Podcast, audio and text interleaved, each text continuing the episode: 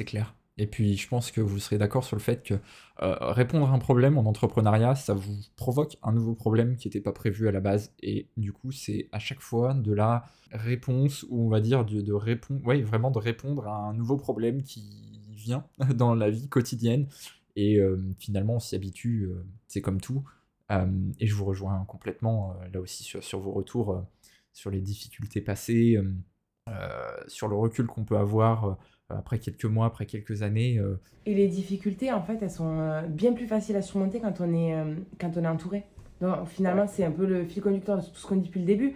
Mais on trouve toujours, quand on n'a pas la ressource, même qu'elle soit d'un point de vue énergie, d'un point de vue légal ou autre, chez nous, on la trouve chez les autres pour, pour avancer et pour que ce problème-là, il se transforme juste en expérience, quoi. Très clairement, ouais, carrément. Prochaine question, là on est plutôt sur une partie team building de l'interview. Maude, est-ce que tu pourrais nous donner un ou plusieurs mots pour qualifier ce que Cécile apporte à Alphonse? Merci Sébastien pour les plusieurs mots, parce qu'un, ça serait trop compliqué. en fait, pour un peu contextualiser les mots que je vais pouvoir euh, évoquer, euh, avec Cécile, quand on a commencé euh, à entreprendre ensemble, en fait, c'est comme dans toute relation amicale, voilà, on, a aussi ce besoin d'apprendre à se connaître. Et on apprend à se connaître en travaillant ensemble, avec les challenges euh, qu'on relève. Et du coup, moi, je dirais vraiment ce, ce soutien, euh, cette complémentarité euh, avec Cécile. Et puis après, pour la qualifier, elle surtout, c'est une associée en or qui est hyper pugnace. dévouée aussi, mais pas dévouée forcément à, l'activité, c'est plus dévouée à l'association, dévouée à, au moment où, où, il y a besoin, que ce soit dans des challenges pro, mais aussi euh, dans ce soutien de tous les instants. Et puis aussi, elle est très exigeante en fait, et je pense que ça, euh, c'est un truc euh, où je suis hyper admirative parce que on fait pas les choses à moitié quoi. C'est-à-dire on, les commence et, et, elles seront elles seront nickel et pas et pas pour pour t'embêter, mais juste parce qu'elle est exigeante avec elle-même et elle est exigeante aussi pour les rendus que peuvent avoir nos clients. Euh, donc ça, euh, ça, je suis hyper admirative. Et puis, je suis admirative par aussi euh, sa volonté de relever des challenges permanents. parce que des fois c'est pas c'est pas forcément la porte que je, je choisirais la, la, facilité c'est pas tant celle que je prends tout le temps mais en tout cas j'ai des fois plus de mal et du coup je suis voilà admirative de de, de, sa volonté de relever les challenges et puis euh, l'expertise qu'elle apporte tous les jours sur la dimension technique entre autres et sur plein d'autres sujets parce que c'est quelqu'un de très curieux et, euh, et, qui a toujours l'info dans sa poche. Donc voilà. Heureusement que Sébastien a dit plusieurs mots hein, parce que... non mais je pense que, je pense que ça peut être euh, aussi en quelque sorte des, des, qualités ou en tout cas des, des choses que tu peux avoir quand en, en tant qu'être humain. Voilà. Ah.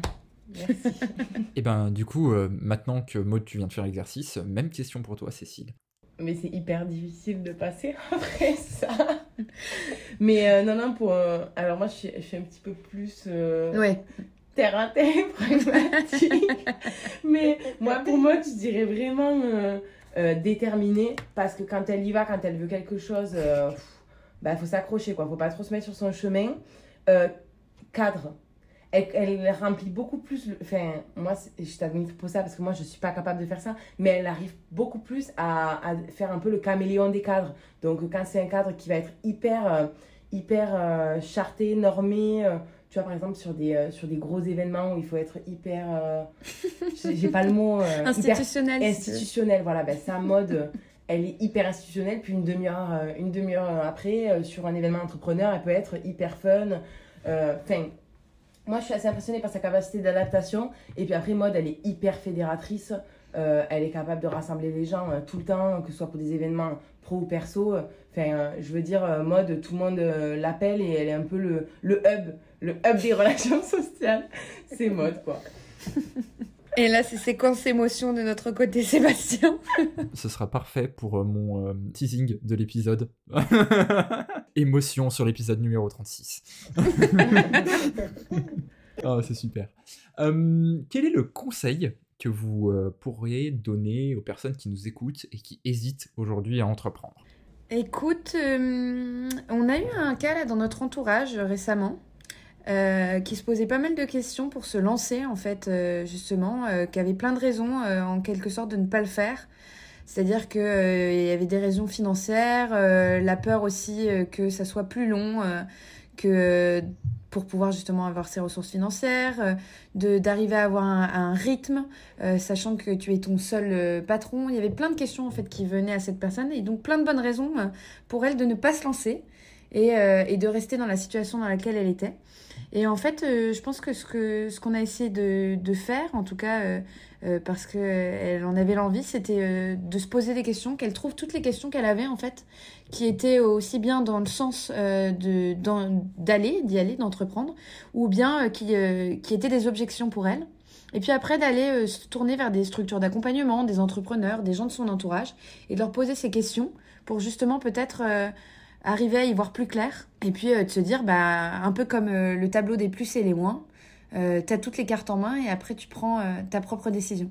Mais Cécile a quelque chose de beaucoup plus pragmatique vis-à-vis de ça. Oui moi je, moi je suis plus faut y aller.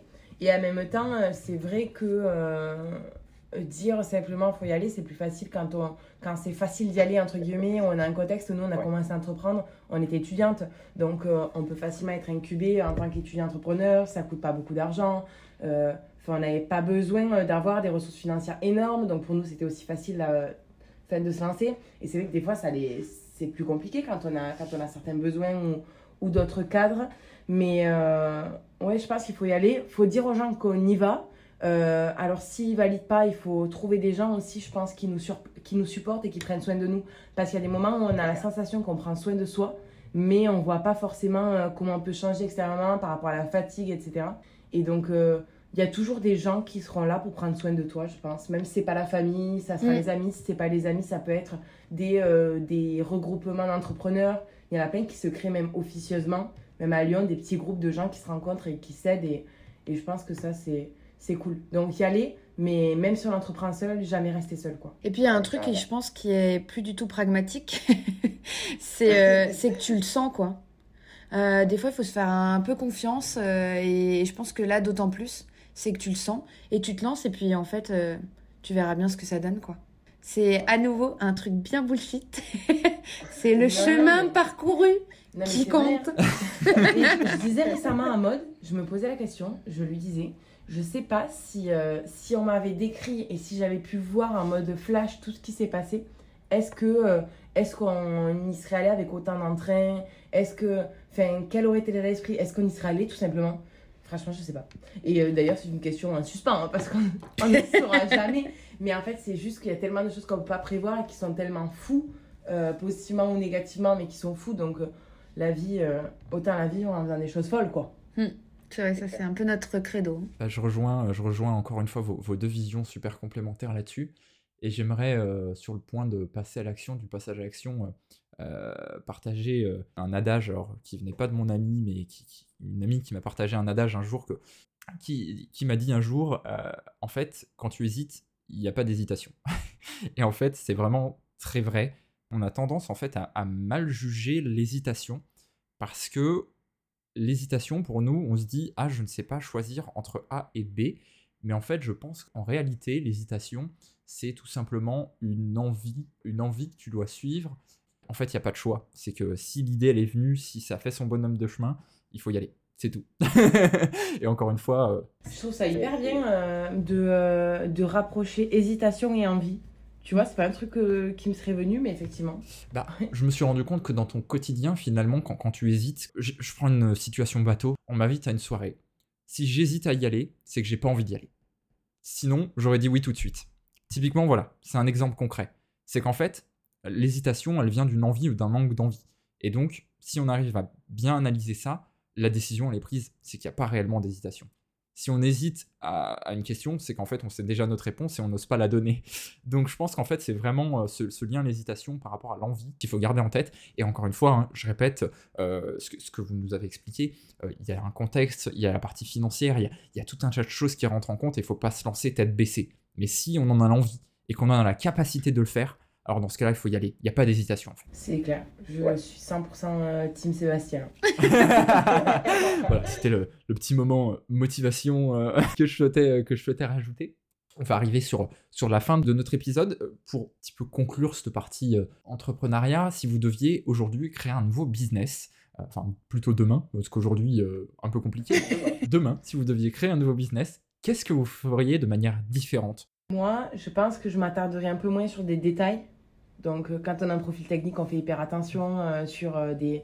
Enfin, je veux dire, ça va pas aller très loin sur des couleurs de boutons. Hein. Enfin, je, sais que je m'attarderais moins sur ces détails-là qui sont pas vraiment importants. Euh, tout ce qui, euh, en fait, ne, ne concerne pas créer de la valeur pour le client dans l'immédiat, euh, pour la cible dans l'immédiat, c'est c'est pas important. Donc, je m'attendrai moins aux détails et puis je déléguerai plus facilement. Parce que c'est hyper dur au début de déléguer. On a l'impression qu'on fait tout mieux que les autres. Mais je sais pas, j'ai entendu récemment une phrase c'était mieux vaut fait que parfait. Et du coup, tant pis si c'est pas parfait au début, si ça nous laisse plus de temps pour pouvoir faire d'autres choses. Euh, je pense que c'est ouais, déléguer, être moins perfectionniste et... Euh, bah, J'en ai deux autres, je prends le fil. Euh, je dirais que l'entre... Enfin, c'est un modèle assez particulier parce que tu te fixes ton propre rythme. Alors évidemment, tu as plein de choses à faire, donc tu peux ne jamais t'arrêter. Mais des fois, tu as travaillé deux heures et tu peux pas en donner six de plus, quoi. Ou dix. Et ton cerveau n'est pas en capacité de, continuer. Et je dirais que justement par rapport à ça, je ferais moins de présentéisme. En fait, euh, j'aurais plus conscience de, et je le fais d'ailleurs aujourd'hui, hein, mais si je, au, zéro, au jour, euh, au jour 1, euh, je ferais plus confiance aux tâches réalisées. Et puis, et puis si, c'est, si je dois rentrer maintenant, bah, je rentre maintenant. Et puis je reviens demain et puis je donne, je donne tout. Donc ah. moins de présentéisme. En fait, c'est pas parce que personne nous attend que euh, tu es obligé de euh, faire ton 8-17 quoi quand tu es entrepreneur et on passe certaines nuits à travailler euh, donc oui effectivement faut pas se forcer à rester jusqu'à 17h au bureau quand tu sais que tu as déjà passé trois nuits. Et puis même c'est même pas une jauge qui se complète ou qui se complète pas. C'est à un moment s'écouter. Il y a tellement de moments de loisirs que tu vas laisser de côté. Je veux dire en semaine si tu as besoin de te détendre il faut le faire quoi. Voilà. Je c'est tout à fait ça. Et puis le deuxième ça serait l'ego en fait, pas parce que j'ai un, ego surdimensionné. Hein, j'espère pas. les, chevilles gonflent. Non, c'est plus euh, l'ego dans le sens euh, ce qui peut t'empêcher euh, de passer à l'action dans plein de situations parce que tu as l'impression que on est en train de te juger à chaque instant. voilà, notamment sur des tâches commerciales où t'es pas forcément à l'aise. Enfin, moi, je sais que c'est pas du tout ma formation, c'est pas ce à quoi j'étais prédestinée. Mais bon, on pourrait peut-être reprendre la question du départ, c'est est-ce qu'on est commercial ou est-ce qu'on le devient? Voilà. Mais euh, ouais, je ferais, je laisserais moins de place à, mon ego et puis je sauterais plus facilement euh, de la falaise. J'irais, j'irais plus, euh, je foncerais plus quoi. Alors de la, de la falaise avec un, élastique ou avec un, un parachute. voilà, on redonne du contexte. N'essayez pas de ça chez vous. Sérieusement, Dernière question euh, pour notre interview du jour. Est-ce que vous pouvez nous communiquer vos actualités? Eh bien, au niveau de nos actualités, euh, bah, peut-être professionnelles, ça peut, être euh, cool de, t'en parler, de vous en parler. Donc, on a reçu récemment le soutien de la métropole de Lyon et de BPI France pour soutenir du coup notre mission, celle de pouvoir accompagner le plus d'établissements d'enseignement supérieur sur le territoire national. Et donc, c'est un soutien financier qui intervient dans le cadre du programme de France 2030 qui met euh, en avant euh, le fait de plus d'investissement euh, dans l'éducation. Et donc, c'est un soutien financier oui, qui, va, qui va nous permettre de, de financer un programme d'investissement pour répondre à certains types de critères sur les relations entreprises dans privés publics. Donc ça, c'était la première super bonne nouvelle de la rentrée. Et puis, c'est aussi une nouvelle rentrée académique pour nous. Donc euh, ça apporte plein de challenges, plein de possibilités. Et donc on a, aussi à cœur de pouvoir se déployer. Donc on continue à se déployer dans des établissements et puis on continue à aller rencontrer d'autres établissements. Donc ça promet euh, plein de bonnes nouvelles à venir aussi. Eh bien super. en tout cas, euh, bravo pour ces belles actualités je rajoute que bien évidemment, hein, on mettra le lien de votre site internet et vos contacts LinkedIn euh, dans les descriptions d'épisodes et également euh, sous mes publications euh, sur LinkedIn. Comme ça, voilà, s'il y a des personnes qui souhaitent vous contacter, qui veulent en savoir plus sur Alphonse, ils auront toutes les informations dans ces contenus.